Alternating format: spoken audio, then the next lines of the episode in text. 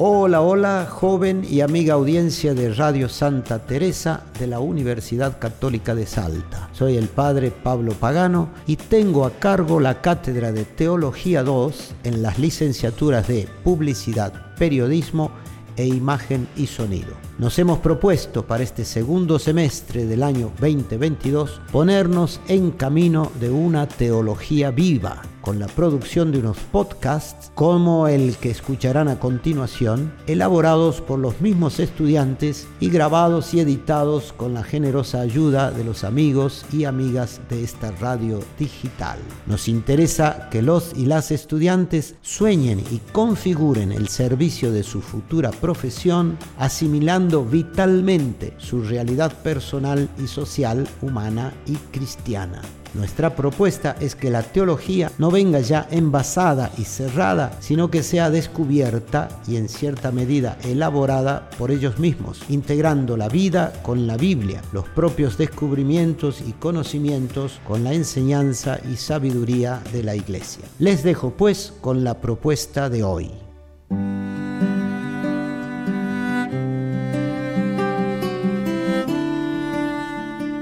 Hola, mi nombre es Victoria Maradona y quiero saludarlos cordialmente junto con mis compañeros, Kevin Arnold Castillo, Felipe Gómez Borus y Franco Abraham. Somos estudiantes de la Cátedra de Teología 2 a cargo del padre Pablo Pagano, en las carreras de Publicidad, Periodismo e Imagen y Sonido, del Departamento de Comunicaciones Sociales en la Universidad Católica de Salta. En el contexto de nuestras clases hemos estado viendo desde la teología los relatos bíblicos de la creación con el importante desafío ecológico que el Papa Francisco nos propone en su encíclica social Laudato Si, sobre el cuidado de la casa común. Se nos ofreció también considerar otras culturas y religiones. Desde este enfoque queremos hablarles hoy acerca de tres relatos cosmogónicos muy interesantes. Pero antes que mis compañeros nos cuenten las historias, quiero explicar un poco lo que es un relato cosmogónico.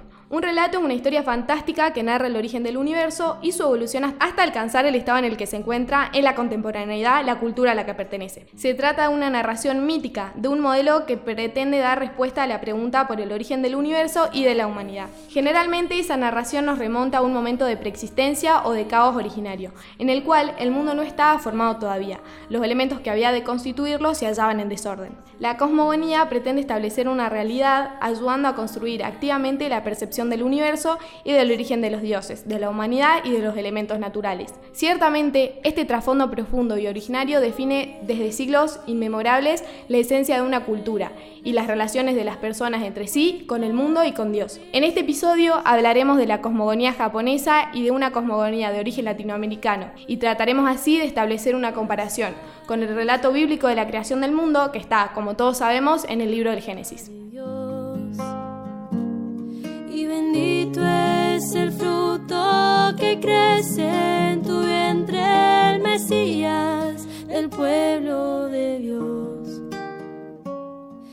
Que tanto esperamos que nazca y que sea nuestro rey. Así es, Victoria. Ahora viajaremos a Japón para hablar acerca de su mitología y cómo ellos ven el universo. El mito de la creación de Japón envuelve la creación del cielo y de la tierra, la historia del nacimiento legendario del mundo celestial y del mundo terrenal, el origen de los primeros dioses y el nacimiento del gran país japonés. Este relato se encuentra en el Koriji. El Koriji es el primer libro escrito en lengua japonesa y es una crónica de los acontecimientos antiguos.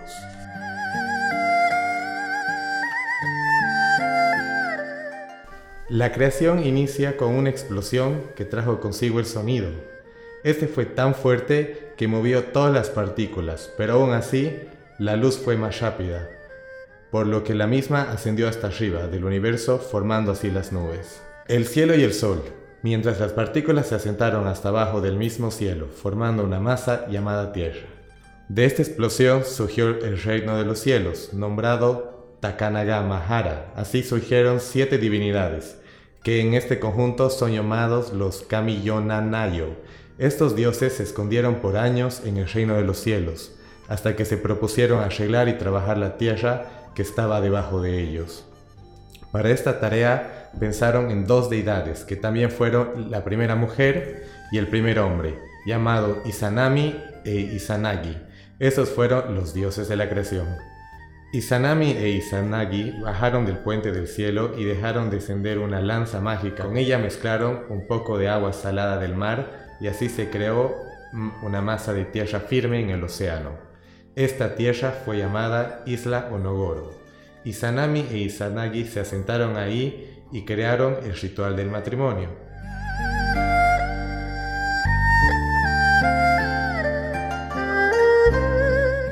Aquí surgió el primer hijo legítimo, la isla Awachi, y así continuaron creando todas las islas de Japón.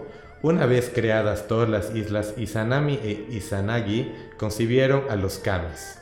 Los kamis son dioses con espíritus de la naturaleza. Eran ellos quienes también se encargarían de cuidar a la tierra. Los kamis fueron teniendo más hijos, según eran necesarios para dar, por ejemplo, solo a las cosechas, agua, alimento y cumplir con otras necesidades de los hombres. Un detalle interesante es que se dice que todos los japoneses son descendientes de Izanami e Izanagi. Un detalle interesante es que se dice que todos los japoneses son descendientes de Izanami e Izanagi. Esta es referida muy sustancialmente la historia de la creación japonesa. Anotemos finalmente que para estos antiguos relatos el mundo está conformado solo por las islas japonesas.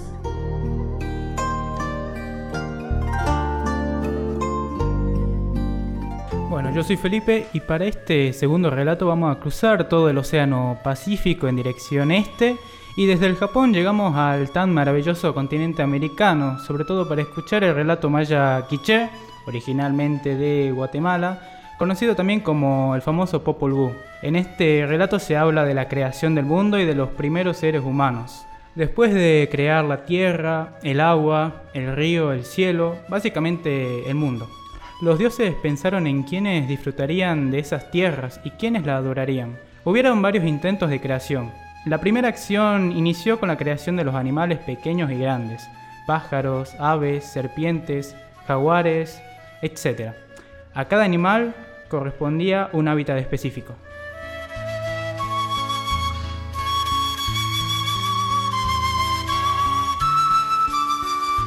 Los dioses querían ser venerados, así que iniciaron una segunda creación.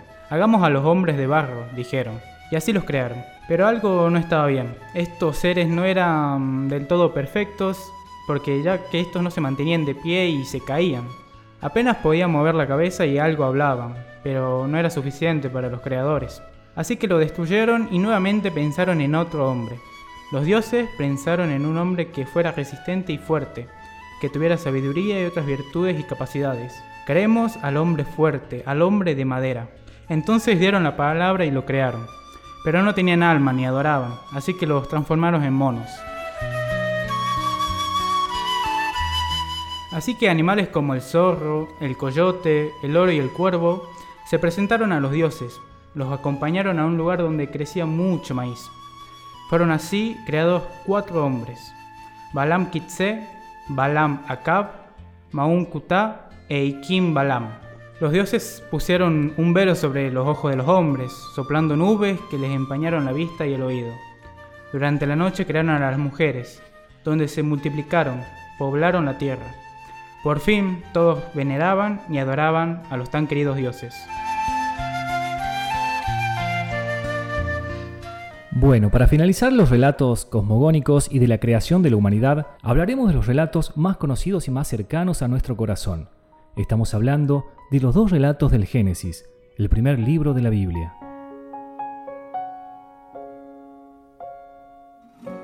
Se trata de un texto que aparece en el trasfondo de las comunidades judeocristianas y de las culturas impregnadas por esta tradición. Génesis es una palabra griega que significa origen el libro expone en dos relatos de diferentes escuelas la creación de la tierra y de todo ser viviente sobre su faz. Y, como coronación del trabajo creador de Dios, aparece el ser humano, creado a su imagen y semejanza, en razón de su inteligencia, razón y libertad, pero también por ser originariamente una comunidad de varón y mujer fuente de la familia. Estamos hablando de la creación del universo en siete días, relatada en el capítulo primero del Génesis, y en los capítulos segundo y tercero de la creación de la tierra y de la formación del hombre, amasado por las manos divinas con material arcilloso y animado por el divino soplo de vida. Por ello, dotado de inteligencia y libertad. También se relata la primera caída de Adán, que significa hecho de la tierra, y de Eva, que significa madre de los vivientes. Es el pecado del origen provocado por la tentación de la serpiente y decidido por libre responsabilidad humana.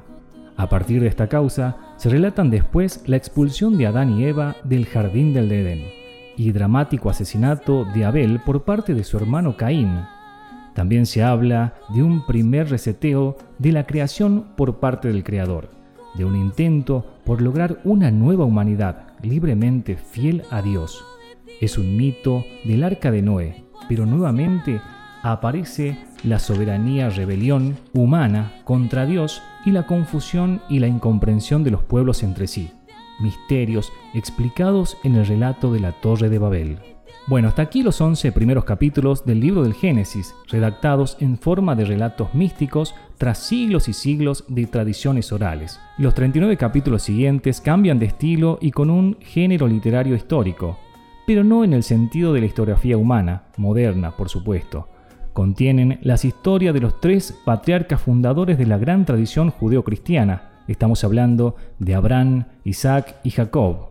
Relatan, entre otras cosas, la elección que Dios hace de Abraham y la promesa que le hace, de que todos los pueblos de la tierra serían bendecidos a través de su descendencia, debido a su gran fe. Cuenta también la destrucción de Sodoma y Gomorra, la vida de Isaac, hijo de Abraham, de Jacob, hijo de Isaac, y de sus doce hijos, hasta su entrada en Egipto para quedarse allí por varios siglos, Sabemos, por estudios arqueológicos e históricos extrabíblicos, que todo esto sucedió a partir del siglo XIX a.C.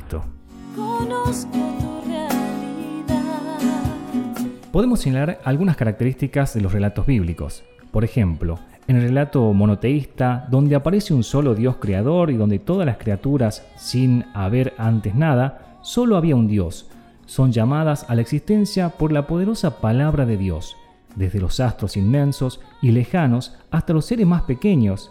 Nada es atemporal ni eterno. Son seres que por naturaleza son metafísicamente distintos de Dios. Otra característica es que Dios solo hizo un intento al crear al hombre, pero tras el pecado que se extiende por toda la tierra, aparece un segundo intento con el divino y gran maravilloso universal y la elección de Noé. El diablo es representado por la serpiente, que simboliza dioses extraños, pero este será vencido por un descendiente de la mujer. Es el anticipo de la encarnación del Hijo Eterno de Dios en el Hijo Humano de María. Transmitido oralmente de generación en generación, su versión escrita se compone de textos redactados en diferentes siglos a partir del siglo XI.